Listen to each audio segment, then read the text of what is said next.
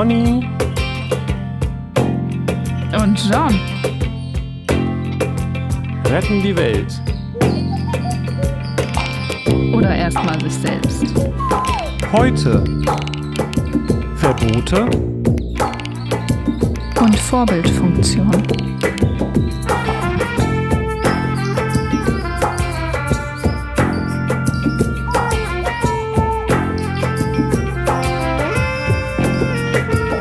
Hallo, Sengebusch in Segeberg.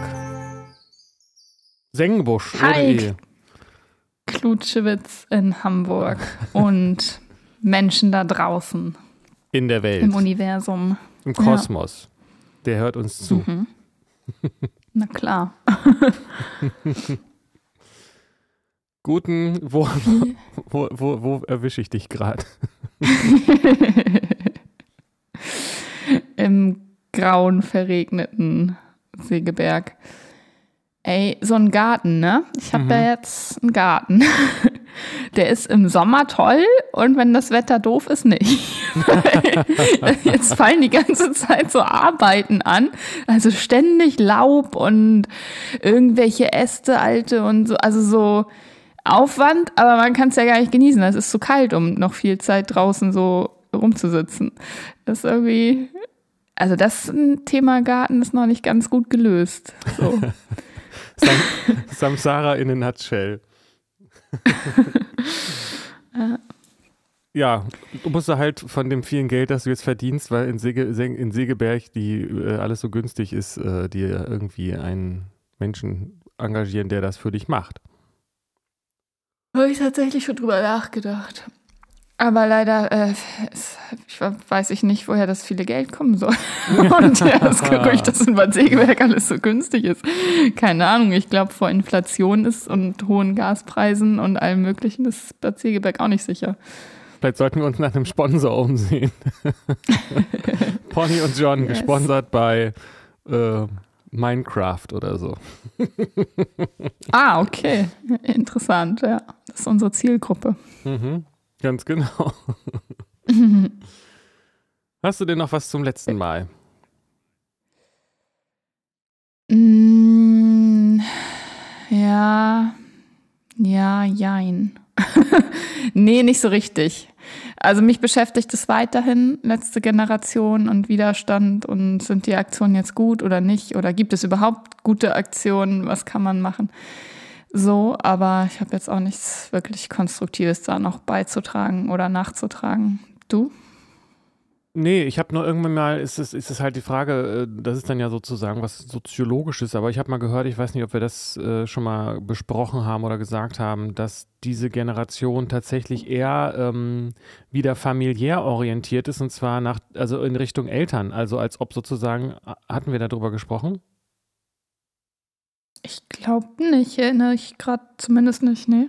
Das fand ich interessant, das habe ich mal gehört. Ne? So super Quelle habe ich mal gehört, dass, ähm, dass da sozusagen dieser Friends- und Freundeskreis äh, nicht der, dass das ist, wo man sich am ehesten hinbegibt und zu Hause fühlt, sondern tatsächlich wieder zu Hause bei den Eltern. Und das finde ich, kann ich irgendwie nachvollziehen, insofern, als dass so dieses Social Media und so weiter ja doch auch so eine Verlogenheit oder auch zumindest so eine Unzuverlässigkeit hat. Ne? Also mein Eindruck ist, dass da so mh, man eigentlich nie so richtig weiß, ob man sich auch wirklich trifft, wenn man sich verabredet. Und auch die Verabredungen eher, eher seltener sind und mehr Aha. als alles digital stattfindet. Und dass man dann eigentlich mehr sich zu Hause auch zu Hause fühlt. Aber habe ich nur mal so gehört. Ich weiß nicht, ob das jetzt irgendwas bringt. Ja, genau. Ja, das hatten wir in einer anderen Folge schon mal kurz so angerissen. Das stimmt. Genau, kommt irgendwie Ähm, bekannt vor. Ja, das tatsächlich, da habe ich auch schon mal was zu gelesen und nicht nur was gehört. Und auch wenn ich im Austausch bin mit anderen Einrichtungsleitungen und sowas. Und also die Frage, wie können wir die Jugend anbinden, das ist gerade die Frage überhaupt. So, die kommen, egal was für Aktionen man macht im Jugendzentrum oder sonst so, ob man was Musikalisches anbietet. Hier, ihr könnt euren, wir haben ein Tonstudio, da könnt ihr euch ausprobieren. Ihr könnt einen Podcast aufnehmen, wollen wir gemeinsam kochen, irgendwas Sportliches. Kann, also die lassen sich, die kommen einfach nicht. Oder nicht regelmäßig. Es ist total schwer, Jugendliche gerade anzubinden. Und das kann sein, dass das an dem Social Media Ding mitliegt und das dann natürlich, wenn, also das ist eine Erfahrung auch, die ich in der Praxis mache, dass die engen Vertrauens- und Bezugspersonen sind, wenn dann ja meine Mama oder Bruder oder so, eigentlich so im Freundeskreis wird wenig ernsthaft über schwierige Themen gesprochen, was ich so erlebe. Vielleicht auch, weil es so schnelllebig ist, ne? Also weil diese Erreichbarkeit ist immer gegeben, aber hat dadurch auch so eine so eine uh, gleich Unzuverlässigkeit oder vielleicht auch so eine Beliebigkeit. Und jetzt der Extremfall, ich meine, ich habe es wirklich ja noch erlebt. Ich kann es kaum glauben, dass ich das sage, dass ich wirklich einfach rübergegangen bin, um zu gucken, ob meine Freundin gerade da ja. ist. Und die Mutter hat gesagt, ja, nee, ja. die kommt dann und dann wieder. Und dann weiß ich nicht, wahrscheinlich bin ich manchmal trotzdem da geblieben. Oder ich träume das und es war Bullabü. Ich verwechsel das gerade. Aber ähm, also das heißt, äh, ja, also diese, der, die extreme Gegenteil davon ist ja, dass man irgendwie alle immer in seiner Hosentasche hat, aber praktisch eigentlich nicht trifft, weil ja so wann, also ich weiß nicht, ob das auch so eine Millennial-Sache ist. Ich habe den Eindruck, das ist auch ein bisschen so, aber ähm, äh, dieses, vielleicht ist es auch nicht stark genug ähm, erfahren worden, dass es was ist, was einem gut tut, wenn man sich persönlich trifft. Und man denkt, wieso, ich habe doch Kontakt, weil wir haben ja gechattet. Ja.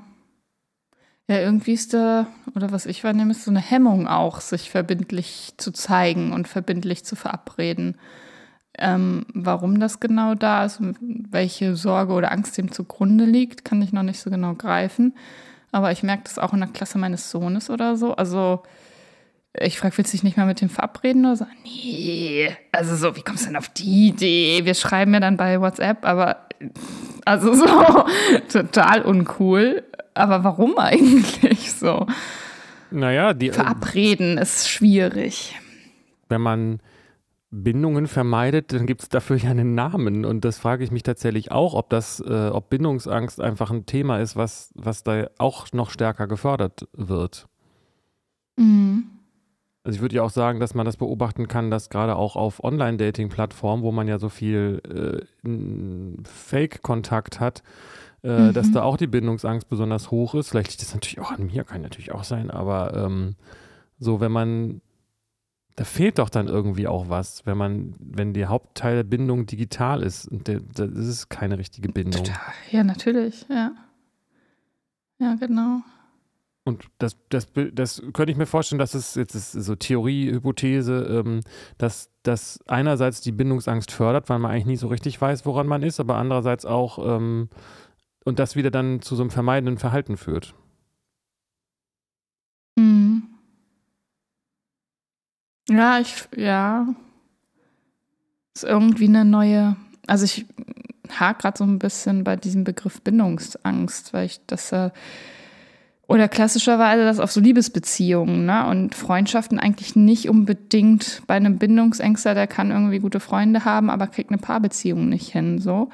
Oh. Ähm, das, das muss nicht so sein. Das kann sich auf alle Beziehungen auswirken, aber das hat nicht immer miteinander was zu tun.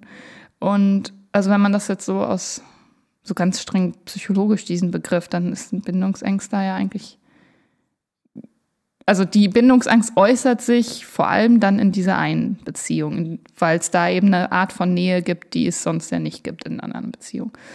Und es ist dann irgendwie ein anderes Level Bindungsangst. Auch jetzt, ich weiß gar nicht, ob das so was Individuelles auch ist, gerade weil es sind ja nicht vereinzelte Leute, die irgendwie ein Thema damit haben, sondern dass es irgendwie so kollektiv ist. Man wird sich, man verabredet sich nicht mehr, man trifft, geht keine engen Bindungen mehr ein. Und ich weiß nicht, ob das dann wirklich Bindungsangst ist, also in dem Sinne wie, wie ich oder wie man bisher darüber gesprochen hat. Also ähm, also ja, ist es dann natürlich nicht, wenn es sich auf äh, Freundinnenschaft bezieht. Ähm, aber meine Beobachtung ist, dass das nicht unbedingt voneinander getrennt ist. Vielleicht ist es dann, äh, taucht das, ist es dann mhm. quasi nicht so pathologisch so. Aber das geht natürlich auch alles ineinander über, soziale Ängste und so weiter. Das spielt ja dann auch damit rein. Mhm. Ähm, aber ich beobachte das schon so mit Leuten, die darüber sprechen, beziehungsweise merke ich das Leuten auch an, mit denen ich nicht so eine äh, Liebesbeziehung habe. Ähm, dass die da auch ein vermeidendes Verhalten haben oder, oder ein ängstliches oder irgendwie sowas. Also ich merke Leuten ihre Bindungsangst ja auch an, auch in Bezug auf mich, wie sie ihre Bedürfnisse mir gegenüber Okay. äußern, auch wenn das dann nicht pathologisch vielleicht so kategorisiert ist. Mhm. Ich denke, es geht einfach dann dabei um die Nähe. Je größer die Nähe ist, desto ähm, äh, ängstlicher wird man und bei äh, einer Liebesbeziehung fällt es dann entsprechend mehr auf. Bei Freundinnenschaften Mhm. ist es ja auch, hat es ja diese Exklusivität auch nicht. Man kann ja mit vielen Leuten befreundet sein. Äh, Ja, ja, genau. Das ist zumindest eine Haltung, die viele Leute, mehr Leute haben und so. Aber ich, das ein anderer Aspekt ist ja auch dieses äh, Überangebot irgendwie auf eine Art. Ne? Also ich bin ja deshalb auch damals zu meiner Sandkastenfreundin rübergegangen, weil die nebenan gewohnt hat und weil das meine beste Freundin war. okay. Und, und äh, es gab gar nicht so viel Auswahl. Und jetzt äh, Mhm. kann äh, ist die Frage, wie, wie groß ist ähm, die Nähe zu den Leuten, die ich in meinem Handy habe. Ähm, mh, mhm. da ist die Auswahl größer, aber ich treffe sie einfach nicht. Ja, verstehe. Ich glaube, das ist auch ein psychologischer Mhm. Punkt. Je größer die Auswahl ist, desto schwieriger ist es, sich zu entscheiden. Da gibt es, glaube ich, Experimente, Experimente zu. Also ist besser, nicht so eine hohe Ja, Auswahl zu haben. Dann ist der Kaufanreiz ist höher, wenn es nicht zu viel Auswahl gibt. Ja, das stimmt. Und mehr Auswahl macht nicht glücklicher. Nee. Wie sind wir jetzt dahin gekommen? Also wie ist der Bogen von letzte Generation, äh, Klimaaktivismus und so zu, zu Bindung? Weil wir uns über diese Generation allgemein Gedanken gemacht haben und was die so auch auszeichnet. Okay, aber ist jetzt nicht unbedingt der Zusammenhang Klimaaktivismus und Bindungsangst. Nö. Nö. nee, das, ne? war, okay. nee, das war einfach nur Das so ein sind alles Bindungsängstler. Ja. das nicht alle irgendwo. Dann setzen wir so pseudopsychologische Begründungen in, die Welt. Wenn Gott uns nicht nah ist, hat Gott dann vielleicht Mhm. auch Bindungsangst? Hm. Kalendersprüche 2022. Weird, ja. ja. ähm, du hattest letztes Mal ein Thema ähm, aufgeschrieben, sogar diesmal. Und äh, ja, ja, genau. Hab ich weiß nicht, ist das was für heute, Ich nicht oder? vergesse. hast du vergessen? Vielleicht. nein, nein, nein. Ich habe es mir aufgeschrieben, damit ich es nicht vergesse. ah, okay. Genau. Ich habe, ich weiß nur nicht mehr den Bogen. Also ich weiß noch, dass am Ende des letzten Podcasts du von dieser Veganerin erzählt hast. Ja, Äh, und ich weiß nicht mehr, wieso ich dann da auf mein Thema gekommen bin. Das erschließt, also ich weiß noch mein Thema, aber irgendwie erschließt sich mir der Zusammenhang so gar nicht mehr. Who so, ja, was habe ich da denn komisches gedacht? So. Ja. Jedenfalls äh, war ich auf einer Fortbildung zum Thema Kinder- und Jugendgesundheit. Und da haben halt verschiedene Leute irgendwie so Impulsvorträge gehalten, die selbst ja irgendwelche Einrichtungen leiten und selbst Neurologen, Psychiater, sonst was sind. Und äh, da war so, da waren so zwei erstaunliche Dinge, die, die mich beschäftigen. Und einmal so die Behauptung oder die Hypothese, ähm, alles, was gesund ist, muss leichter zugänglich und attraktiver sein als das Ungesunde. Und dann wurden auch so plumpe, also meiner Empfindung nach plumpe Beispiele genannt, wie ja, der Apfel muss weiter vorn liegen im Kühlschrank als der Schokoriegel oder so. ähm, und die alkoholfreien Cocktails müssen günstiger und hübscher sein als die mit Alkohol und so. Ähm, und das, das so als Gesundheitsvorsorge. Da dachte ich so, hä, das ist doch, also irgendwie, das, das bringt doch so gar nichts. Also, also es ist natürlich gut, wenn, das, wenn es ein gesundes Angebot gibt und eine Alternative, aber wenn jemand sich ungesund ernähren will oder Suchtmittel konsumieren will oder so, dann macht er das ja nicht, weil, weil es nichts anderes gibt. So, also es hat doch andere Gründe, meiner Einschätzung nach. Also das ist so eine Sache, wo ich total, das war so, das war da aber so Common Sense. Also das wurde so als Lösung angeboten. Ja, die ge- gesunden Sachen müssen einfach hier attraktiver werden. Dann wär, läuft das schon. Dann werden, wird die Jugend gesund, so ungefähr. Und ich dachte so, nee, so einfach ist das doch nicht. Und das zweite Ding war, ähm, die Behauptung, dass Leute, die im Gesundheitswesen arbeiten oder als Pädagogen oder Sozialarbeiter mit Kindern und Jugendlichen arbeiten, ähm, selbst gesund sein müssen und gesunde Verhaltensweisen an den Tag legen müssen. Also wenn der Suchttherapeut süchtig ist, wie will er dann eine Sucht therapieren oder sowas in der Art? Oder der, wenn der Sozialarbeiter jede Pause rauchen geht, äh, wie, wie, will er dann den Jugendlichen vermitteln, dass Rauchen schlecht ist und so?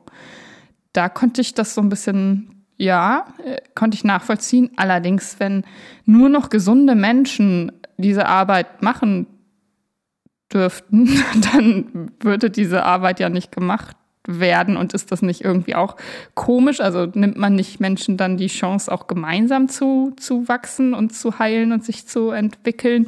Also dann heißt das ja, ja, du musst perfekt sein, bevor du äh, jemandem was beibringst oder so. Also das so, das sind so Sachen, mit denen ich hadere.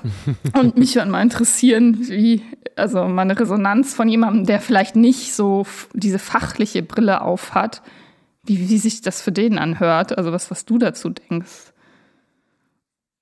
Ich glaube, am Ende hast du was Wichtiges gesagt, dieses äh, perfekt sein müssen. Das ist das, was ich den Eindruck habe, was bei dir da angekommen ist. Was, äh, da, und das ist die Frage, ob man das jetzt als begleitende und konstruktive Vorschläge versteht oder als das Nonplusultra, was bis 100 Prozent ausgeschöpft werden muss. Erst dann hat man das Recht und so weiter. Weißt du, was ich meine? Also ich denke, es ist schon mhm. sinnvoll, erstmal die Schokolade vielleicht nicht in den Kühlschrank zu tun, aber ähm, also es ist doch schon ein Effekt, wenn ich Schokolade zu Hause habe, dann ist die Wahrscheinlichkeit höher, dass ich sie esse, wenn ich sie sehe, als wenn ich keine zu Hause habe, dann müsste ich erst aufstehen und mir welche kaufen. Also das ist schon, ist schon so, würde ich sagen. Das mhm. heißt aber ja nicht, dass das die all die, dass man keine Schokolade zu Hause haben darf oder dass es die allgemeine Lösung für dieses Problem ist. Ja. Und bei, dem, und, bei also, dem, und bei dem anderen auch, also jemand, ich, ich kann das schon, also grundsätzlich ist es ja so, dass Leute, also speziell Kinder, nicht das tun, was man ihnen sagt, sondern was man ihnen vorlebt. Das ist ja eine Erfahrung, die du ja wahrscheinlich auch hast. Und wenn, mhm. wenn die Eltern Kette rauchen und sagen, Rauchen ist ungesund, macht das nicht, dann hat das, das, was sie sagen, wahrscheinlich nicht so einen großen Effekt. Aber wenn jemand mhm. zum Beispiel irgendwelche Suchtthemen hat, dann kann gerade der im Rahmen einer Selbsthilfegruppe vielleicht mit einem progressiven Umgang damit auch vorbildlich sein, indem er zum Beispiel sagt, ich versuche mir das jetzt, ich bin dabei, dieser Sucht, ich weiß, wie schwer das ist für euch Leute, weil mir geht es auch so, aber ich habe zum Beispiel gerade Folgendes für mich entdeckt, es funktioniert ganz gut, mhm. wenn ich dies oder das mache. Mhm. Und also dieser, dieser, ich fand das, dass du dann gesagt hast, muss man jetzt perfekt sein? da ist ein ganz schöner Sprung sozusagen. Weiß nicht, ob das vielleicht der Grund ist, warum dich das so ähm, beschäftigt, dass du denkst, ja. dass es darum geht. Ich glaub, und dann darf ja gar so keiner mehr, äh, ne, genau. das klang so extreme, dann darf ja gar keiner mehr äh, da, da dies oder das machen und da müssen wir ja alle perfekt sein und so. Aber ich genau. sehe das gar und ich nicht, glaub, dass da das ist auch der, wird der Bogen zur militanten Veganerin, also die nur noch Kontakt haben will zu Menschen, die hundertprozentig vegan leben oder so. Also dieses Militante darin. Ich glaube, mhm. das, das war vielleicht nicht, dann in meinem Kopf so ein. Ja, aber dann bist du, dann bist sozusagen du diejenige, die diesen Aspekt mit der von diesen, dieser Haltung der militanten Veganerin reinbringt, ist bist du dann und nicht diejenigen, die gesagt haben, wir können ja die Schokolade, wir können ja die, die Äpfel besser präsentieren als die Schokolade. Ja, weiß ich nicht. Also wenn das zur Folge hat, also das, das waren ja jetzt nicht so die einzelnen, äh, einzigen Sachen, aber wenn, also das in der Konsequenz zu Ende gedacht wird und praktiziert wird in eine Richtung, ähm, dann ist das irgendwie so, ja, es geht eher diesen Weg, ähm, wir tun etwas nach hinten, tun etwas in Schatten, tun etwas in eine Verbotszone, in etwas, was tabuisiert wird. Also so, das ist das Schlechte, das kommt nach hinten, das wird versteckt. Und das ist, glaube ich, kein mh, mm, heilsamer Weg. Das, mh, also ich glaube eher, wenn man, wenn es sichtbar ist und mit im Licht sein darf, ähm, und man sich dann aber dennoch für die für was anderes, für das Gesündere entscheidet, dann ist das gesund. Wenn man das immer so verstecken muss, das ist, glaube ich, kein, nicht wirklich Heilung und hat nicht so viel mit Gesundheit zu tun. Kannst du also, nachvollziehen, was ich. Ja, nur bedingt. Also, meine? weil ich gar nicht weiß, ob das das ist, was dahinter steckt. Ich sag mal ein praktisches Beispiel: mein demnächst 15 Jahre werdendes Kind. Ähm, mhm. Ich esse gern Möhren. Ich habe äh, Möhren da auf dem, auf dem, äh, auf der Ab, wie heißt das hier, auf der, hab da rumliegen, zugreifbar. Mhm. Ähm, ich esse die, mein Kind isst neuerdings jetzt auch rohe Möhren mit 15. mhm. So. Ich habe da aber nie gesagt, dass es das tun soll oder irgendwas. Ich habe mich auch einfach nur gewundert, mhm. weil ich habe sie da ja für mich eigentlich liegen so. Und irgendwann mhm. fängt, fängt, fängt, fängt, fängt er halt an, die äh, zu schälen und zu essen. Und ich denke, okay, ich sage jetzt mal lieber nichts, aber ähm, so, ich, ich nehme an, wenn da Chips und Schokolade liegen würden und ich die essen würde, dann würde das passieren. Das heißt aber ja nicht, ja, dass natürlich. ich jetzt irgendwas äh, verleugne oder, oder irgendwelche dunklen mhm. Seiten nicht anerkenne, nur weil ich, weil ich mhm. nicht offen Chips und Schokolade rumliegen habe. Und ich weiß mhm. nicht genau, von was für Beispielen du jetzt redest, aber äh, sozusagen positiv zu verstärken und zu, zu zeigen, guck mal, das hier ist gesundes Essen schmeckt doch, tut doch dem Körper gut. Genauso wie auch mit dem, was mhm. wir gerade meinten, mit dem, äh, die Erfahrung zu haben, dass es was anderes ist, ob man chattet oder sich persönlich begegnet.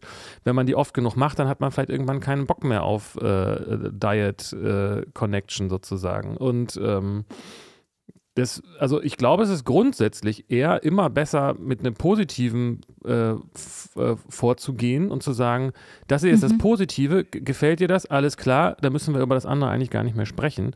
Ähm, das heißt aber nicht, dass man das verdrängt. Ja, ja, dass ich also ich kann dem zustimmen. Natürlich gibt es sowas wie Vorbildfunktion und Modelllernen und so. Und das ist auch total wichtig. Natürlich ahmen Kinder die Eltern nach. Und das ist ja auch belegt. Und auch, dass äh, Menschen, die suchtkrank werden, wahrscheinlich, also dass die Häufigkeit ist einfach so hoch, dass dann die Eltern auch irgendwie schon ein Thema mit Sucht hatten oder der Onkel war Alkoholiker oder so. Also dass das in der Familie eh schon vorgelebt wurde. So. Oder vielleicht auch einen ähm, genetischen so, Anteil hat, ne? Kann ja auch sein.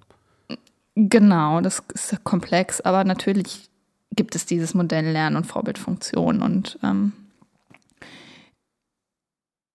aber oder nicht aber und gleichzeitig muss man über das andere reden, glaube ich. Das reicht nicht, wenn man da nicht drüber redet und das einfach nicht da hat oder ganz hinten im Schrank, denn das existiert ja und die Kinder und Jugendlichen sind ja nicht nur bei den Eltern zu Hause und die die werden das also deren Erfahrungs- und Lebenswelt ist ja eine größere als das Elternhaus. Und das ist ein bisschen wie so, ja, hier in unserem gesunden Elternhaus wächst du so auf und die Realität da draußen, da bereiten wir dich nicht drauf vor. Also das muss irgendwie auch Thema sein und das muss auch da sein dürfen und nicht nur da sein dürfen, sondern wirklich angeguckt werden, glaube ich. Also im Sinne von Aufklärung und Besprechung und warum machen Menschen das und ähm, und auch selbst, also Eltern als, ne, also ich weiß nicht, ob du nur Möhren isst oder nicht auch mal ein Stück Schokolade und dass das ja auch nicht schlimm ist. So. Ähm, denn wenn man das nicht macht, dann macht man das dadurch umso attraktiver und belegt das mit Scham und Schuld, wenn das Kind das dann woanders macht. Oh, das war jetzt ein Jump für mich. Wieso? Naja, wenn also ein Kind, das zu Hause mitbekommt, das und ist gesund und alles Ungesunde wird aber nicht thematisiert und da wird nicht drüber offen gesprochen, dann ist das ja was Heimliches. Und dann, was Heimliches ist immer mit Scham behaftet und wenn das Kind das dann woanders sieht und macht, dann kann es das nicht integrieren. Also das, Na, also das weil es zu Hause nie Thema war. Ja, Moment, aber wenn es, es kommt ja darauf an, wenn man einfach keine Schokolade zu Hause hat und das Kind dann mit 15 Jahren in die Welt hinausgeht und zum ersten Mal Schokolade sieht und äh, die dann isst und sagt, wow, schmeckt ja geiles Zeug und erzählt, erzählt davon zu Hause und man sagt, ja, ja, Schokolade schmeckt auch gut.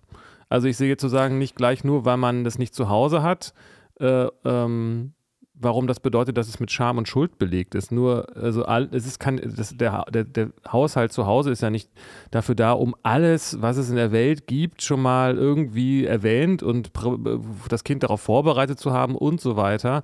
Ähm, vielleicht kommt das, äh, ich gehe mal davon aus und ich finde es eigentlich auch schön, wenn mein Kind hinaus in die Welt geht und dort Dinge entdeckt, die es hier zu Hause noch nicht gesehen hat, die eine andere Qualität haben, wo es dann vielleicht von erzählen kann oder vielleicht auch nicht so, wenn es eine offene Beziehung in dem, also eine, ne, nicht in dem Sinne offene Beziehung, also eine vertrauensvolle Beziehung ist, dann wird es wahrscheinlich davon erzählen, ey Leute, wusstet ihr schon, es gibt Schokolade? So, aber nur weil man das nicht zu Hause hat, äh, heißt ja nicht, dass es Scham und Schuld belegt, äh, mit Scham und Schuld belegt ist. Erst dann, wenn man das auch tatsächlich tut. Ja, ja, es ist sehr fraglich, ob das Kind, wenn es das draußen erfährt und toll findet, dann überhaupt mit nach Hause bringt und darüber redet. Das heißt nicht, dass man zu Hause dann die Schokolade haben muss, aber schon, dass man das thematisieren sollte. Und es ist ja nicht, dass das alles Mögliche betrifft, sondern wir reden ja jetzt gerade über Gesundheit und ungesunde Sachen, also Substanzen, Suchtmittel, Zucker, Alkohol, sonst was. Diese Dinge, die, das ist ja sehr konkret, das ist ja nicht alles Mögliche. So, das Kind entdeckt natürlich draußen in der Welt Sachen, die es von zu Hause nicht kennt. Und das ist ja total schön und gut auch. Es geht ja jetzt um Sachen, die gefährlich sein können, die gesundheitsschädigend sind, mit denen es auf jeden Fall früher oder später in Kontakt kommen wird.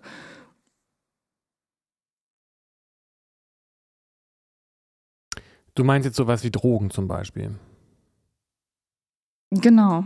Fände ich dann vielleicht nochmal ein bisschen was anderes als Light Coca-Cola Light oder sowas. ja, Zucker ist auch eine Droge. Also ja, keine Frage. Ist natürlich was anderes als jetzt illegale Substanzen, aber das genau. Und wenn man es aber nicht zum Thema macht und darüber aufklärt und sagt, was Zucker auch anrichten kann, dann hat man, glaube ich, einen wichtigen Auftrag nicht erfüllt. Ja, sehe ich auch so. Aber das ähm, verstehe sozusagen nicht ganz, äh, wie das in dem steckt, was du eingangs gesagt hast. Also, dass man die Schokolade weiter nach hinten legen soll, heißt ja nicht, dass man das tabuisiert oder dass man den Kindern nicht davon erzählen würde, dass es sowas gibt. Ich meine, oder dass man man das Koks zum Beispiel ins Gefrierfach tut oder sowas. ich hoffe, dass man nicht das Koks ins Gefrierfach tut. Ja, damit es weiter hinten ist. Also ich, ich habe den Eindruck, dass du da irgendwie eine extreme Haltung hörst, die ich aber in dem, was du bis jetzt mhm. davon erzählt hast, nicht höre. Also jetzt auch zu sagen, man darf da nicht darüber sprechen, ist was anderes, als es weiter hinten im Kühlschrank liegen zu haben. Mhm. Ja, okay, dann ist das vielleicht ein Vibe, der bei mir ankam. Also so ein, dass das etwas leichtfertig und auch, ja, militant ist. Hier gesunde Produkte und in der Schulkantine nur gesundes Essen und der Kühlschrank gesund befüllt und äh, dann haben wir das Problem nicht so. Also das, das habe ich dann nicht Lösung gehört. zu, zu banal. Das habe ich dann nicht gehört, aber ich glaube, dass es tatsächlich bei uns zu Hause ein bisschen so war. Und die Gefahr ist ja auch groß und das ist vielleicht dann tatsächlich auch der Bogen zu der militanten Veganerin, ähm, für die wir heute anscheinend sehr viel Werbung machen wollen. Guck mal, wir reden, wir reden, ja über sie. Das heißt, die ne, das ist doch einfach ein Fakt, dass man das auch, was man negativ erwähnt, kriegt eine größere Bedeutung und auch eine größere Faszination. So, würde ich mal sagen. Mhm. Also ich glaube, das ist auch, also auch, gibt es auch Studien zu. Ne? Also das, ähm, man lernt wenn man ein unliebsames Verhalten loswerden will, äh, ist es am besten, darauf nicht zu reagieren, habe ich mal gehört. Kann ich für mich zumindest auch sehr gut nachvollziehen. Mhm. Also, und wenn ich ständig darüber rede, wie ungesund Zucker ist, dann ist Zucker total präsent. Und wenn ich äh, ständig darüber rede, wie gesund Möhren sind oder sie einfach esse, dann sind die Möhren präsent. Und wenn dann Zucker auftaucht, dann, dann spielt er einfach nicht so eine große Rolle. Und ich glaube, bei uns war es zu Hause tendenziell ein bisschen so, dass wir, wobei so stark war es vielleicht auch nicht, aber es war schon sehr vollkornmäßig damals. Ähm, ich weiß nicht, ob jetzt so diese Anti-Zucker-Propaganda so stark lief, aber so ein bisschen schlechtes Gewissen habe ich, glaube ich, schon auch gehabt, wenn ich dann mal was Süßes gegessen habe. Aber ich, ich, bin da einfach auch nicht drauf abgefahren, weil ich das nicht so in, in so rauen Mengen bekommen habe. Ähm, das heißt, die Gefahr ist, glaube ich, groß, wenn man, dass man da so idealistisch sich verhält und das dann auch nicht ganz ablegen kann. Und dass man eben nicht sagt, wieso, ich, wir essen gesunde Sachen, ist doch super und über das andere, ja gut, wenn du darüber reden willst, können wir darüber reden. Und Drogen sind aber trotzdem, also Substanzen sind gefährlich so. Ähm, und die, Wahrscheinlichkeit ist groß, dass man da so ein, dass man selbst in ein, so ein Thema hat, dass man das versucht, sich zu zwingen, dazu keinen Zucker zu essen oder irgendwie sowas und dass sich das dann auch überträgt. Weißt du, was ich meine? Also dieses ähm, gesundes, gesunde Ernährung als etwas Positives zu verkaufen, ohne die andere, die, das Ungesunde, was auch immer das dann genau ist, mit, mit Scham und Schuld und so weiter zu belegen, ist, glaube ich, nicht so trivial. Mhm. Und der mhm. vegan, äh, die mhm. vegane äh, Militantin ist äh, das, ein gutes Beispiel dafür, wie extrem das sein kann. Mhm. Genau. Weil sie eben nicht die ganze Zeit dafür redet, wie gesund und wie schön das für die Umwelt ist, Pflanzen zu essen, sondern weil sie die ganze Zeit sagt, wie schlimm es ist, wenn Tiere leiden. Ist ja auch nicht falsch, aber das, das überzeugt halt niemanden dann. Mhm.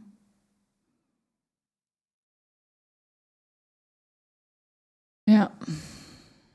Und es kann natürlich total gut sein, dass dieser Vibe da bei dir angekommen ist, ne? Dass es sozusagen das, was du jetzt referiert hast, nicht das ist, was, was da auf einer anderen Ebene mitgeschwungen hat.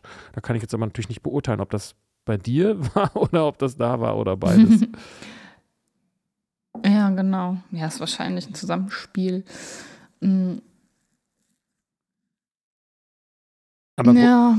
Grundsätzlich finde ich das gut. Äh, also überhaupt allgemein, das wird viel zu wenig gemacht, ist mein Eindruck. Wobei diese Aussage ja eigentlich auch schon direkt in die Richtung geht. Äh, also eher positive Dinge zu verstärken und die negativen äh, nicht zu ignorieren, aber jetzt auch nicht unnötig irgendwie zu füttern. Und Kinder lernen mehr mhm. da, und, und Menschen lernen mehr, wenn man sagt, ist doch super, sich gesund zu ernähren, schmeckt doch lecker, komm, haben wir Spaß am Kochen. Und, äh, und dann spürt man ja auch, wie, das, wie sich das gut anfühlt, bewusst und unbewusst. Ist besser, als die ganze Zeit darüber zu predigen, wie, wie schlecht äh, Zucker, Alkohol und was auch immer ist. Auf jeden Fall, das sehe ich auch so. Also positive Verstärker dagegen ist auch nichts zu sagen. Es ist nur eben die Gefahr, dass dann, also das andere darf nicht ignoriert werden und nicht tabuisiert werden. Und für mich klang das da halt so ein bisschen durch. Ja, wobei ich das ähm. auch nochmal einen feinen Unterschied finde. Ignorieren und tabuisieren sind eben auch zwei verschiedene Dinge. Ignorieren heißt, ich, ich, ich spreche das von mir aus quasi nicht an. Und tabuisieren heißt, äh, ich möchte auch nicht, dass, an, dass darüber allgemein geredet wird. Ja, ich halte beides für schädlich. Ja. Naja, wenn man einfach keine Schokolade zu Hause hat, warum sollte man dann einen Vortrag über Schokolade halten, die andere bei sich zu Hause haben? Naja, was heißt ein Vortrag darüber halten? Aber es gibt ja bestimmt Gelegenheiten, ähm, mal das Thema Zuckerkonsum zum Thema zu machen, so und warum man das zu Hause nicht macht oder dass es das gibt. Und also darüber zu sprechen, die Gelegenheit kann man ja auch bestimmt herstellen. Ja, mag sein. Also ich kann von mir aus sagen, ich habe auch eine Zeit lang mich ungesund ernährt und ich mochte es, ich habe dann damit aufgehört, weil ich gemerkt habe, dass mir das nicht gut tut. Und die Beobachtung habe ich auch bei meinem Kind. Hatte immer irgendwie eine Zeit lang fand er diese äh, äh, Asia-Nudeln, irgendwie diese, diese Instant-Nudeln total super. Fand ich auch super, dass er sich die dann selber gemacht hat. Hat ja auch was mit Selbstständigkeit zu tun. Habe ich ihm tonnenweise gekauft, bis er irgendwann einfach die Schnauze davon voll hatte. Ich glaube, das letzte Paket habe ich dann ein paar Monate später gegessen. ich fand es aber dann auch furchtbar, muss ich sagen. So, das heißt, ähm, so, ich habe ihn darin bestärkt, dass äh, in der Selbstständigkeit sozusagen. Und ja, ich weiß nicht, ob es nicht vielleicht auch eben so ist, dass wenn man Zucker und Schokolade erlaubt, äh, äh, dass es vielleicht auch dazu führen kann, dass man nachher merkt, wie schlecht es einem tut, wenn man es dann eben so viel konsumiert. Denn in dem Augenblick, wo man es immer verbietet und einschränkt, ähm, macht man es ja eigentlich immer noch attraktiv. So. Ich will jetzt nicht sagen, wir müssen unser Kind dazu zwingen, Schokolade zu essen, aber ähm, irgendwie muss man auch ein bisschen auf die, auf, kann man, weiß nicht, ob es bei allen Kindern so ist, aber ein bisschen auf die also ich, Selbstregulation ja. vertrauen. Ja, klar.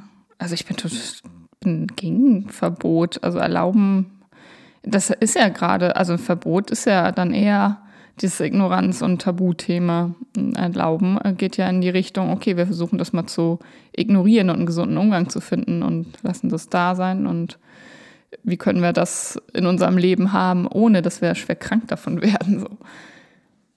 Ja. Das ist eben auch das, was, was bei Jugendlichen, wenn man da Prävention machen will und man äh, erzählt denen, wie, wie schädlich und wie schlimm Alkohol ist und äh, versucht denen irgendwie Angst zu machen und lasst bloß die Finger davon, das ist eben unrealistisch. Die werden doch auf jeden Fall auf irgendeiner Feier früher oder später was angeboten bekommen. Da ist ein älterer Bruder von sonst wem, der eine Flasche Schnaps mitbringt und am Wochenende treffen die sich dann regelmäßig. Und also man muss doch das anerkennen, dass es, ihr werdet damit in Berührung kommen und ihr werdet trinken und dass es dann eher darum geht, dass, okay, wie, wie könnt ihr diese, das Leben, ohne dass ihr nachher eine Alkoholvergiftung habt, ohne dass ihr süchtig werdet? Was ist dafür wichtig? So.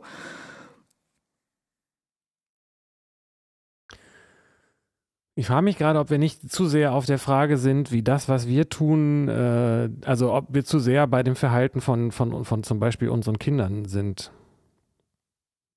Also am Ende werden die sowieso das machen, was sie für richtig halten. Haben wir ja auch so gemacht. Und ob es nicht grundsätzlich mal wieder wichtig ist, das voneinander zu trennen, was äh, gutes Elternsein oder gutes äh, ähm, Verantwortungsperson oder gutes Menschsein, gutes Verhalten bedeutet und nicht so sehr das daran orientieren, ob die Kinder sich dann auch entsprechend so verhalten, wie man sich das gewünscht hat.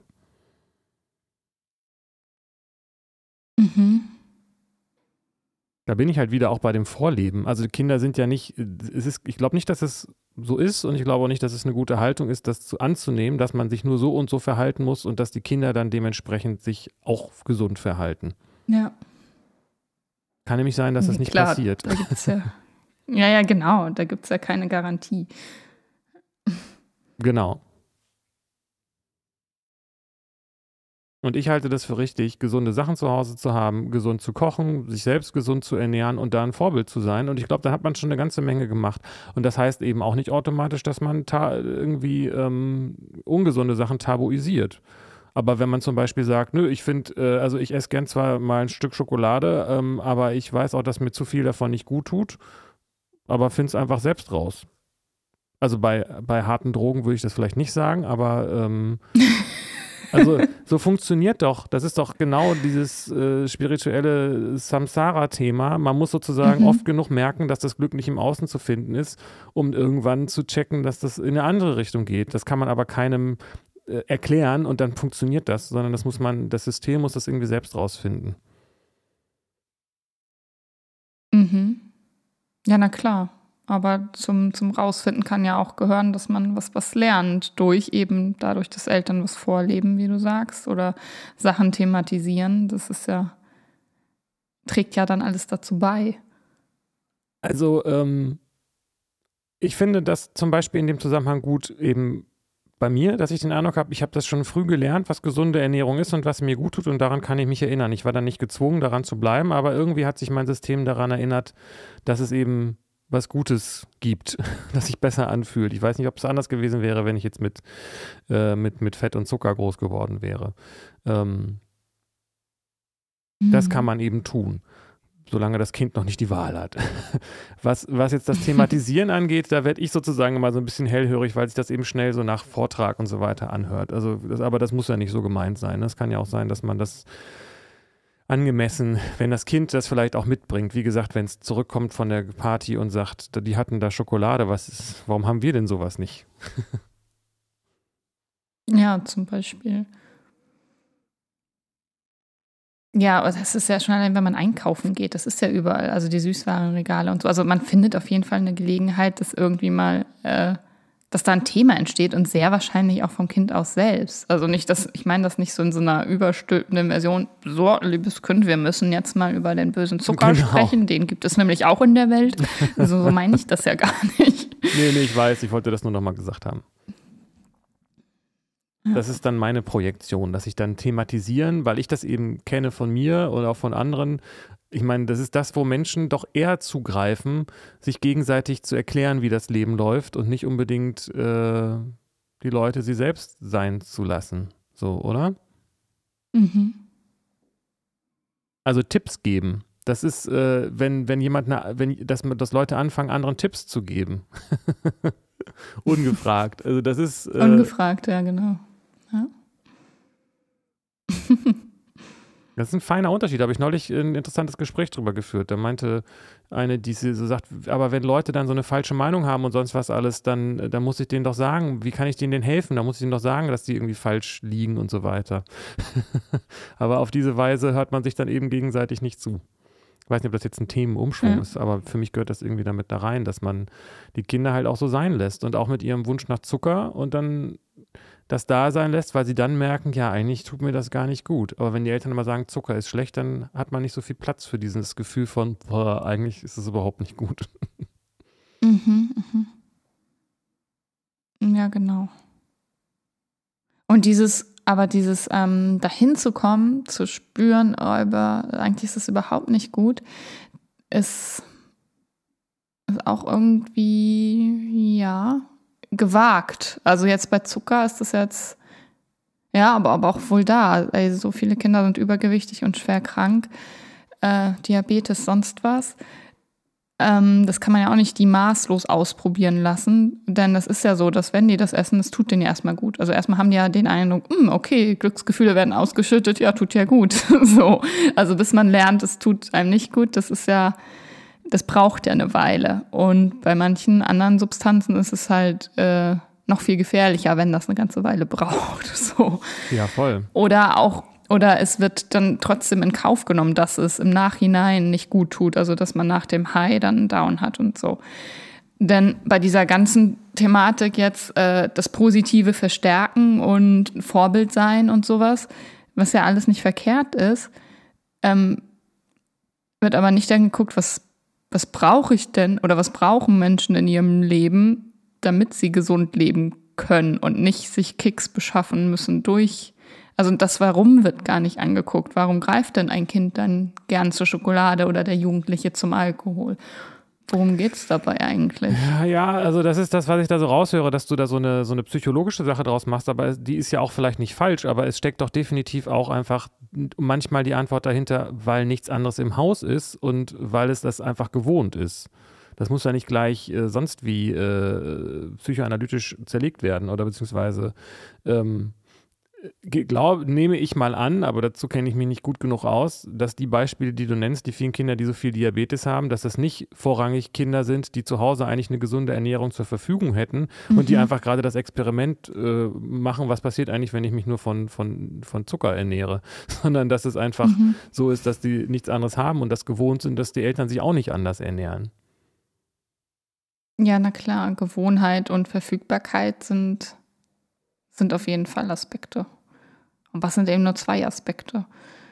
Und da spielt so viel mehr eine Rolle. Denn, also vor allem nachher, also bei Kleinkindern ist das noch sehr, sehr prägsam. Also da sind diese Aspekte sehr vorrangig, weil das Kleinkind verlässt ja nicht das Haus ohne die Eltern und das, ne, das ist um, die haben dieselbe Lebensrealität und was zu Hause verfügbar ist und da an Gewohnheiten vermittelt wird, das hat das Kind eins zu eins auch so äh, am Anfang. Aber nachher bei Jugendlichen ist das, verändert sich das dann ja irgendwann und immer mehr, dass, dass diese Aspekte total in den Hintergrund rutschen, weil Verfügbarkeit, der ist, plötzlich ist alles verfügbar, was draußen verfügbar ist. Und für den sind noch andere Dinge verfügbar, die vielleicht für die Eltern gar nicht verfügbar sind, so durch irgendwelche Kontakte. Und äh, der lernt andere Gewohnheiten kennen und so weiter. Also das sind die Aspekte, die in den ersten Jahren äh, vorrangig sind, aber irgendwann greift das nicht mehr. Aber dann bin ich jetzt ein bisschen, äh, weiß jetzt nicht ganz genau, worüber wir reden, weil wenn du sagst, äh, wenn wir sagen, wenn man sich als äh, von Anfang an, Lebensbeginn an, als Eltern vorbildlich verhält, sich gesund ernährt, aber auch nicht Schokolade verteufelt und auch entsprechend gesunde und leckere Dinge zu Hause hat und das Kind dann auch keine Alternative hat, als die zu essen und das dann rausgeht in die Welt, ja, was, was, äh, was, was ist jetzt so, das ist doch eigentlich der Vorschlag gewesen, den du eingangs von diesen Impulsvorträgen mitgebracht hast, oder nicht? Jetzt verstehe ich nicht so ganz, was jetzt, was da noch fehlt. Naja, damit ist es nicht zu Ende. Also ähm, damit ist eben das Problem nicht gelöst. Das war ja auch meine anfängliche Kritik. Also nur weil man die die gesunden Sachen äh, attraktiver präsentiert. Und das ist ja das, was dann die Aspekte Verfügbarkeit und Gewohnheit wären. Ähm, ist das, ist, hat man nicht das Problem gelöst, denn das geht ja weiter, die Entwicklung des, des Kindes. Aber was, was, aber was, welches Problem denn jetzt nochmal? Dass es dann anfängt, sobald es rausgeht, sich von Zucker zu ernähren? Oder was ist das Problem? Was gelöst ja, genau. Muss? Also das ist genau, das ist die Gesundheits, äh, also wenn es um Gesundheitsprävention geht, die hört da ja nicht auf. So, das muss ja weitergehen. Gesundheitsprävention, ich glaube, da muss man allen ganz viel Zucker geben. Naja. Ähm, naja, aber also ich sage ja, ich habe den Eindruck, dass also hier bei uns zu Hause funktioniert das halbwegs. Also ich erlaube hier irgendwie Monster und kaufe das auch und so weiter, weil ich denke, es ist auch eine Erfahrung. Ich trinke ja auch Kaffee oder was. Ähm, und wenn das die Droge ist, dann ist mir das ehrlich gesagt ganz lieb. wenn, man, wenn das Kind dann schon bei Monster, hm, ich, hm, ich konsumiere jetzt hier was Schlimmes für Erwachsene und so weiter. Ähm, äh, so. Aber äh, die Möhren werden ja trotzdem gegessen. Also vielleicht ist, ich weiß nicht, ob das jetzt, ist jetzt halt ein Beispiel, aber ähm, wenn man, wenn man das einfach so weitermacht als Eltern, man kann ja nicht verhindern, dass das Kind selber irgendwie äh, Fehler macht oder was. Ich verstehe nicht so ganz, äh, wo, vielleicht ist mir auch nicht ganz klar, worüber wir jetzt reden, wenn du von Prävention redest aus Seiten, von Seiten des Staates oder von irgendwelchen äh, Behörden mhm. oder so, oder, oder ob wir noch über Elternsein reden, das weiß ich gerade nicht so genau. Mhm. Ja, genau, aber wenn du das erlaubst, dann ist das ja, dann darf das ja zu Hause da sein. Das heißt, das Kind ist ja nicht muss das nicht heimlich machen. Das ist nichts, was mit Scham oder Schuld behaftet ist. Das kann das, das darf nebenbei existieren neben den, den Möhren. Und das ist ja auch dann, das ist ja ein anderer Weg, das damit umzugehen mit den ungesunden Sachen, als die zu verbieten oder gar nicht da zu haben oder also die, die, du rückst die ja nicht in ins Tabu. So. Genau, aber das habe ich vorher jetzt in dem, was ich meinte, auch nicht gemacht. Also es hat sich eigentlich gar nichts geändert, außer dass jetzt halt Monster aufgetaucht ist und ich nicht und ich das nicht verbiete. Mhm. Und du meintest so, dann ist das Problem nicht gelöst und es geht ja noch weiter. Ich sehe, ich habe, aber eigentlich hat sich, so wie ich das jetzt beschrieben habe, eigentlich gar nichts geändert von meinem Verhalten aus, weil meine Haltung sich und mein Verhalten sich dazu auch nicht geändert hat. Ja, ja, ich glaube auch, dass, also ich kann deine Haltung und dein Verhalten auch total nachvollziehen. Aber in diesem, in dieser Fortbildung, es ist im, bei mir kam da eben an, dass das sehr endgültig ist und dass das dann mit Verboten einhergeht von ungesunden Sachen, was ja auch tatsächlich so ist. Also in Einrichtungen, in staatlichen Einrichtungen wie Jugendzentren oder sowas, ist das ja verboten. Also die dürfen da nicht rauchen, nicht trinken, nicht. Das ist und kommen dann halt einfach nicht mehr und machen das auf der Straße und im Park. so. Und das ist ja nicht hilfreich, so für gar keinen. Und natürlich muss, ist der Weg auch nicht, ja, okay, kommt her und ihr könnt euch hier besaufen und die Bude voll qualmen. Ähm, aber es muss ja irgendwie einen Mittelweg geben, wie bei dir mit den Monsters und den Möhren so. Gut, das ist, das ist halt, das ist das, was ich meine, dass vielleicht nicht ganz klar ist, worüber wir gerade reden, weil Elternsein ist das eine und das andere ist so Institute, Behörden und Einrichtungen und so weiter hat vielleicht nochmal eine andere Qualität. Und da wird es, glaube ich, auch schnell komplex, weil zum Beispiel gerade wenn es um Sucht geht, äh, habe ich das nicht sogar auch von dir, ist es, glaube ich, zum Beispiel Voraussetzung für eine Therapie, dass man clean ist. So. Und, ähm, ja, aber das ist ja jemand, der schon suchtkrank ist. Also das ist dann ja nicht mehr Präventionsarbeit. Ach so, okay, kann man natürlich differenzieren, das stimmt. Aber wenn man, ähm, wenn man jetzt eine Einrichtung mit Jugendlichen hat, was ist die Alternative zu, das zu verbieten? Genau, das sind ja erstmal keine suchtkranken Menschen, also gehen wir davon aus, sondern Menschen, die neugierig sind auf die ganzen ungesunden Substanzen, die das irgendwie jetzt angetragen bekommen, mitbekommen. Das kommt in deren Lebenswelt. Und jetzt geht es darum, das zu integrieren und einen Umgang damit zu finden, der eben nicht gesundheitsschädigend ist, also in, nicht gesundheitsschädigend in einem Maß, also natürlich ist jeder Schluck Alkohol gesundheitsschädigend, aber eben nicht in dem Maß gesundheitsschädigend, dass die sich, dass die mit einer Vergiftung ins Krankenhaus kommen oder dass die eine Suchterkrankung bekommen oder sowas. Und da hilft ja nicht einfach ein Verbot zu setzen. Nö, aber ich glaube, meiner das ist, Meinung nach. Nee, aber ich glaube, das ist tatsächlich schwierig dann, weil die Frage ist, wer hat denn die Verantwortung? Und äh, es ist leicht für, den, für die Einrichtung, das zu verbieten, zu sagen, wir haben unser Möglichstes getan. Wenn sie das erlauben, dann kommen unter Umständen andere und sagen, da, da wird Alkohol getrunken, die durften das. Und wenn dann, dann jemand tatsächlich Alkoholiker wird, dann ist die Verantwortung dann ganz schnell dahingeschoben und so weiter. Und das will man sich nicht anziehen, weil es ist ja auch nur der Job und nicht die eigenen Kinder. So nach dem Motto. Ah. Ich nehme an, dass solche Mechanismen dann einfach eine Rolle spielen. Ja, da sagst du was Interessantes. Man will eigentlich nämlich nicht die Verantwortung übernehmen für, die, für, für das, was man da macht. Und deswegen lieber Verbot und raus und ins Tabu und dann haben wir das Problem nicht. Das Problem ist doch trotzdem da, aber es ist dann halt ein anderes. Man selbst ist nicht schuld.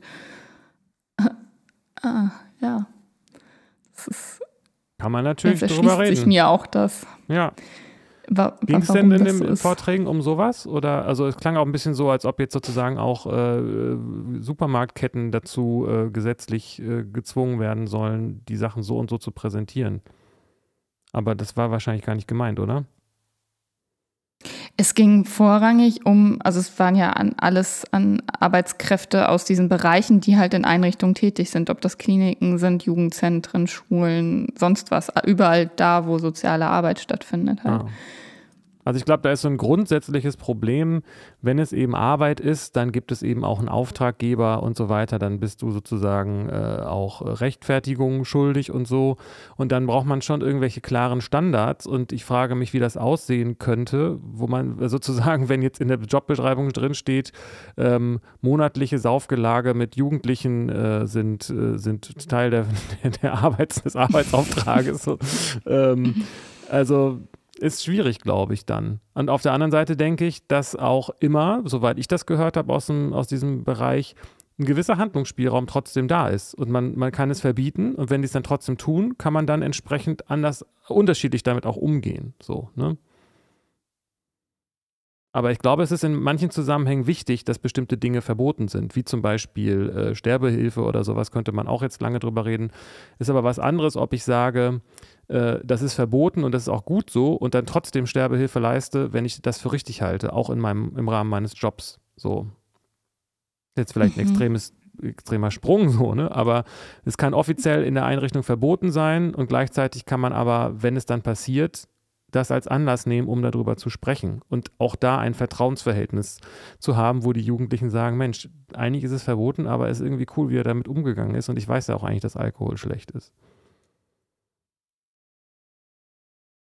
Hm. Aber ob die Lösung ist, das zu erlauben, weiß ich nicht.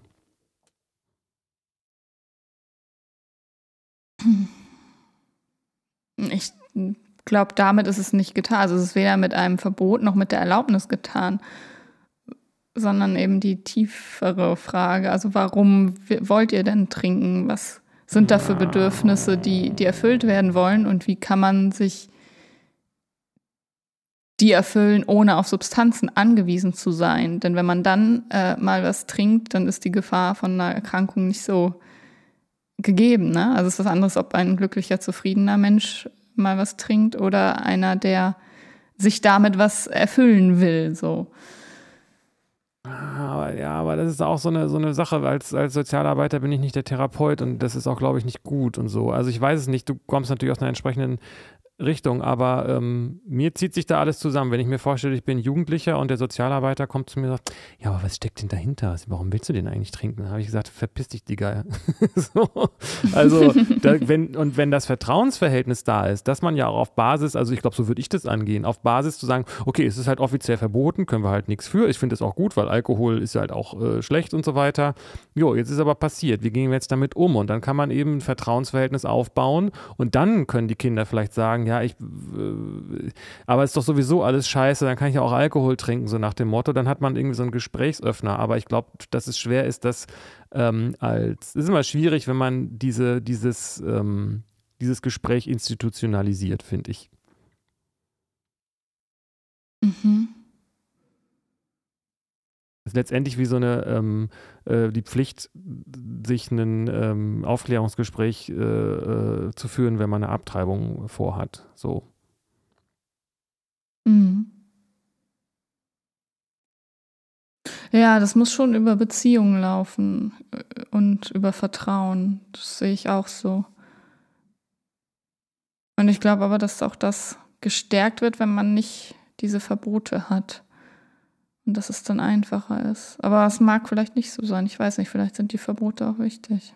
Wie du meinst, wenn man die Verbote hat, ist das Vertrauensverhältnis schwieriger zu bekommen oder leichter?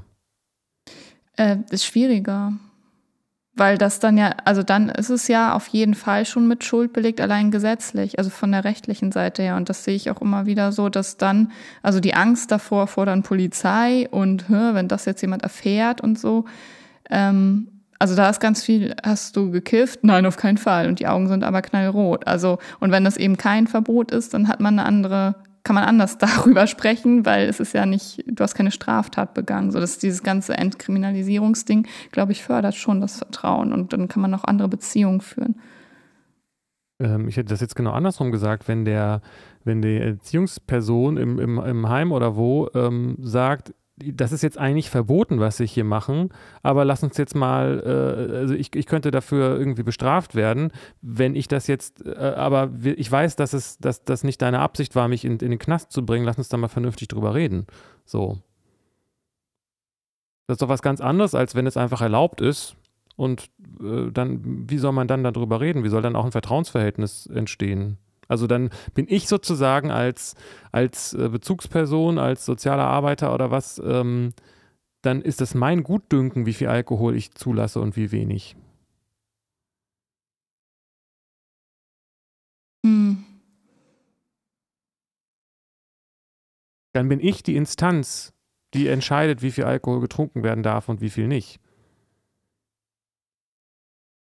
Hm, ja, jein es gibt diese Instanz dann nicht, weil das gibt es ja nicht, es läuft ja nicht so, dass dann irgendwie Verbote individuell ausgesprochen werden. Das kann ja auch nicht die Lösung sein. Also, dass dann ab einem bestimmten Level gesagt wird, so, das ist jetzt zu viel. Nein, es geht darum, ähm, dass man sagt, es ist verboten und wenn es jemand trotzdem tut, dann kann man dann, dann, dann, dann hat man, äh, dann, dann geht es darum, wie man damit umgeht, weil man repräsentiert ja dann auch tatsächlich die Gesellschaft.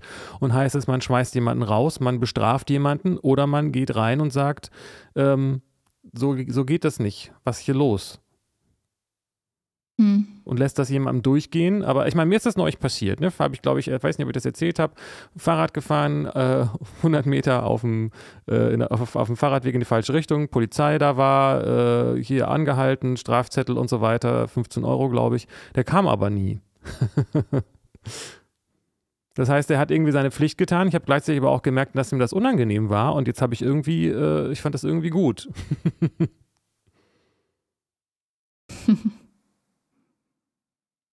Hm. Ja, ich weiß nicht. Also es ist ja so, dass das Alkohol für Jugendliche verboten ist, für Minderjährige. Also hochprozentig. Es ist aber auch so, dass Jugendliche das, Alkohol trinken. Genau. Also das Verbot ändert das ja nicht. Das, also wir haben ein Drogenproblem, ganz klar, und trotz Verbot. Genau. Und ich glaube, das Verbot dass, ist ja, das wir, löst das Problem ja halt auch einfach nicht. Das ist ja auch ganz klar. ja, eben, genau. Genau. Also, dass Verbote nicht die Probleme lösen. Und naja, aber das da zu erlauben löst das Problem halt auch nicht. Das ist, äh, was wäre die Alternative? Nein, das alleine nicht. Es geht ja darum, ähm, dann Wege zu finden, wie kann das da sein in einem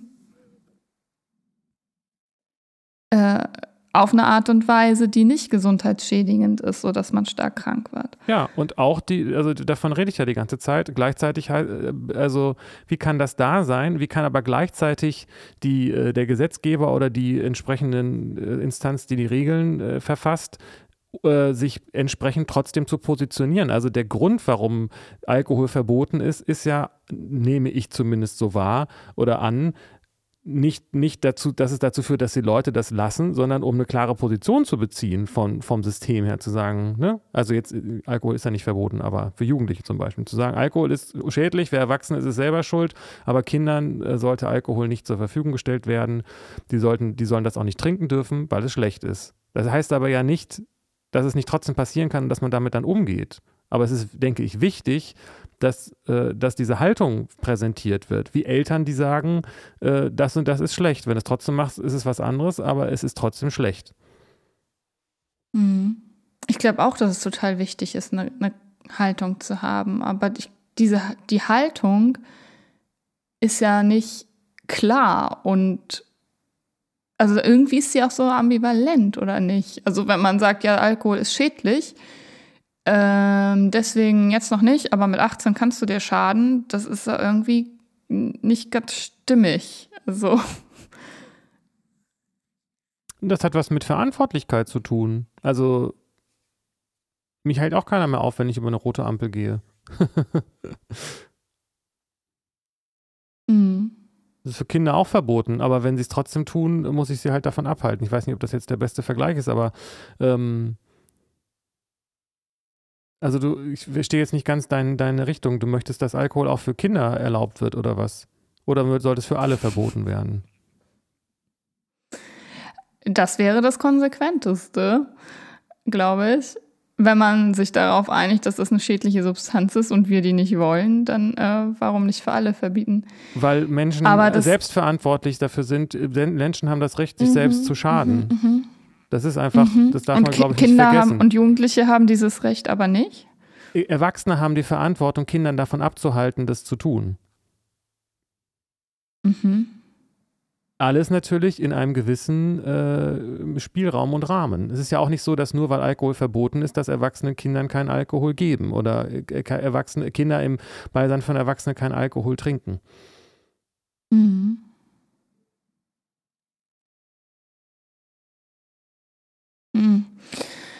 Ja, spannend. Also Kinder sind also ja keine kleinen, Kinder sind ja keine kleinen Erwachsenen, die, die sozusagen alles, also entweder alle oder mhm. keiner. Diese Logik funktioniert nicht, weil Kinder sind keine kleinen Erwachsenen. Ja, das stimmt. Die sind ja abhängig von uns und die sind auch noch nicht ausgewachsen. Und warum Alkohol verboten ist für die hat äh, total wichtige Gründe, eben weil die Entwicklung noch nicht abgeschlossen ist und das viel, der Körper und das Gehirn viel größeren Schaden nimmt, als wenn ein ausgewachsener Mensch Alkohol trinkt. Das hat, hat schon alles seine, seine Gründe. Das denke ich nämlich ähm, auch. Aber ich weiß nicht, ob ich das nicht auch richtig fände, wenn's, wenn es für Kinder nicht schädlicher wäre als für Erwachsene. Mhm. Ich muss auf jeden Fall noch mal weiter über dieses Thema nachdenken, sind Verbote gut oder nicht? also so grundsätzlich als, als Erziehungsmaßnahme, als so äh, oder was auch immer, ne? Also so. Ja. Und was das mit Haltung zu tun hat. Ich habe so allgemein den Eindruck, dass da schnell so ein, so ein, so ein äh, extremes, äh, so, ein, so ein, wie soll ich sagen, so ein, so ein Schwarz-Weiß-Denken da ist. Es muss, wenn, dann alle oder keiner und so weiter und Verbote, ähm, also das ist, als ob sozusagen da immer so eine Extreminterpretation, so eine idealistische Interpretation dahinter steckt. Hm. Ja, ich habe schon grundsätzlich was gegen Verbote. Also ja, weil das immer man dann Verbote verbieten. Also ja, ja, genau. weil das für mich immer damit zu tun hat, dass man was sich nicht mit was auseinandersetzen will. Wir haben es verboten, damit ist es ja geregelt. Und immer wenn man was in Schatten drängt und verbietet, hat das ganz, ganz schlimme Konsequenzen. Aber das muss ja nicht heißen, dass nicht auch an manchen Stellen Verbote total wichtig sind. So. Oder dass ein Verbot automatisch irgendwas in den Schatten drängt oder nur weil man die Schokolade äh, weniger ähm, äh, ansprechend präsentiert als ein Apfel, dass gleich da irgendwo ein Tabuthema ausgebrochen ist und über Dinge nicht geredet werden darf. Also das, das meine ich damit, dass es für mich so klingt, als ob du da schnell so eine sehr extreme Interpretation hast und diese äh, das Leben ist halt doch an vielen Stellen auch sehr, wie ich auch meine, nur weil ein Verbot da ist, heißt es ja nicht, dass ich das nicht trotzdem machen kann. Und das heißt auch nicht, dass es immer Konsequenzen hat, nur weil es verboten ist, wenn ich es trotzdem mache. Mhm. Also Recht und Gesetz sind ja auch immer Auslegungssache, wo kein Kläger, da kein Richter und so weiter. Das stimmt auch, ja. Sie sind eben auch ein Statement. ja. Auf jeden Fall spannend, wo das äh, hingeführt hat, mal wieder.